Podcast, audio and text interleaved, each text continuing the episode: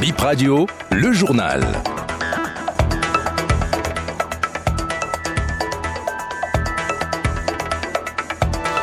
Nous sommes le vendredi 3 novembre 2023. Mesdames, Messieurs, merci de choisir Bip Radio pour vous informer. Au sommaire de cette édition, vous le savez, le gouvernement a annoncé mardi dernier lors du Conseil des ministres la réhabilitation des lampadaires de trois principaux tronçons de Cotonou et environ. Dans cette édition, vous verrez que l'annonce de la mesure réjouit certains pendant que d'autres attendent de voir pour y croire. Les pays membres de l'Organisation des producteurs du pétrole africain auront une banque africaine de l'énergie. C'est l'une des décisions issues de la 44e session du Conseil des ministres qui a pris fin hier. Cette banque va accompagner les membres, les pays membres de la PO dans le financement des projets énergétiques. Et puis les lauréats 2023 de la bourse Ghislaine Dupont et Claude Verlon sont connus. Il s'agit du Congolais Joseph Kahongo dans la catégorie journaliste et du Béninois Ange Joël Agba dans celle de technicien. Ils ont été annoncés hier lors d'une cérémonie organisée à Abidjan.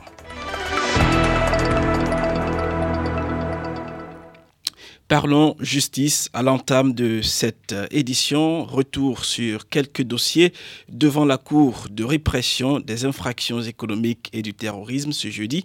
Une compilation de Dorcas Aranga.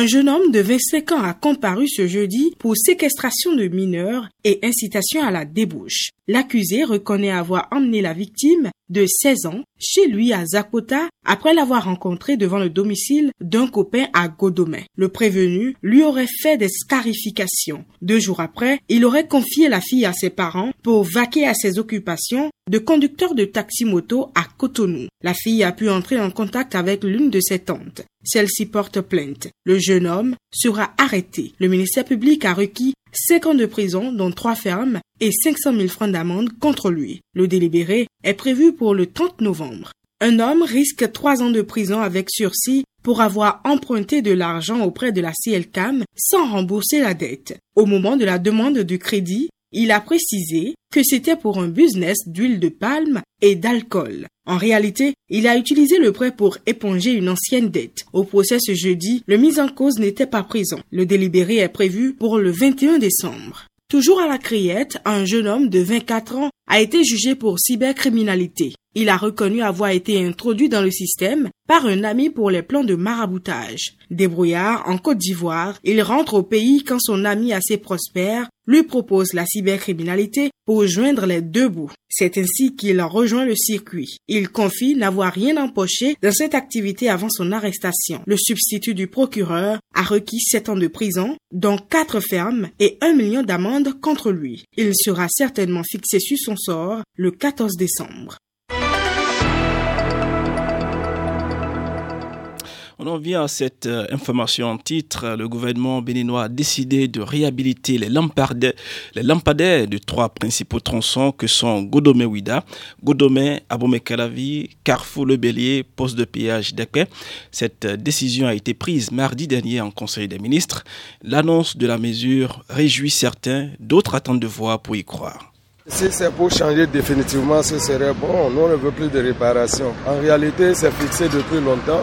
Si vous prenez le même chemin pour aller à Ouida, vraiment, c'est dégueulasse. C'est vrai, c'est la population elle-même qui en est l'auteur.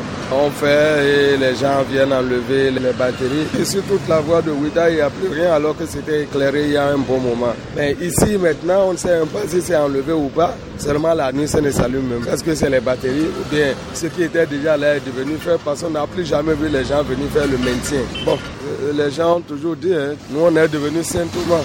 Tant qu'on n'a pas vu, on ne peut plus vraiment dire que c'est ça. La nuit, les lampes là, ne s'allument pas. Donc, euh, et ça rend la circulation un peu difficile pour la population. La sécurité aussi prend un coup comme ça, vous le voyez. Si le gouvernement peut décider de réhabiliter ces lampadaires, c'est une très bonne chose et ça va sécuriser le monde. On parle de la 44e session du Conseil des ministres des pays membres de l'Organisation des producteurs du pétrole, euh, du pétrole africain, APO en abrégé. La session a pris fin hier. L'une des décisions qui en est issue est la création d'une banque africaine de l'énergie. Cette banque va accompagner les membres, les pays membres de l'APO dans le financement des projets énergétiques pétroliers et gaziers.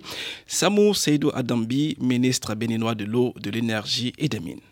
Notre continent est à peine à 34% de couverture énergétique. Ça veut dire nos ménages, nos populations dans les coins les plus reculés. Même à Cotonou, où est-ce que nous vivons? Aller ailleurs, c'est encore pire que ça. Dans nos capitales, dis même pas dans les contrées reculées de ces pays, même dans nos capitales, ce n'est pas évident d'avoir le courant pendant 6 heures sans coupure. Pourtant, ce qu'il nous faut, nous l'avons. Le Nigeria, le Niger, le Tchad et d'autres pays sont des réserves immenses je dirais même presque intarissable en matière de gaz qu'il faut aujourd'hui pour l'énergie dans le continent. Qu'est-ce que nous faisons de tout ça? Est-ce que pour des raisons de changement climatique, on ne va pas les exploiter? Nous avons dit non, nous allons exploiter ça. Nous ne polluons qu'à 3%. Nous sommes conscients que la planète souffre. Nous n'en sommes pas responsables. Ceux qui sont responsables décident de ne rien faire pour apporter leur soutien à ceux qui subissent sans avoir posé les actes. C'est pourquoi, à travers la peau, la décision a été prise. On ira. Chaque pays va mettre la main à la poche pour créer cette banque, pour que nous puissions ensemble mutualiser nos moyens techniques, financiers, humains, pour réellement permettre à l'Afrique de faire son décollage réel dans le domaine de l'énergie, dans le domaine du pétrole et du gaz. On parle à présent des députés de la 9e législature qui ont été élevés dans différents grades et dignités de l'ordre national du Bénin. C'était mardi dernier après l'ouverture de la deuxième session ordinaire de l'année 2023. Pour comprendre cette décision du gouvernement, BIP Radio s'est approché d'un politologue. Pour Steve Poton, l'exécutif a mis en application les textes de la République. Pour comprendre cette décision, il faut se référer à la loi numéro 94-029 du 3 juillet 1996 portant réorganisation de l'ordre national du Bénin et surtout se baser sur euh, la loi numéro 2002-17 du 7 février 2007 qui modifie et complète l'article 2 de la loi précédemment citée.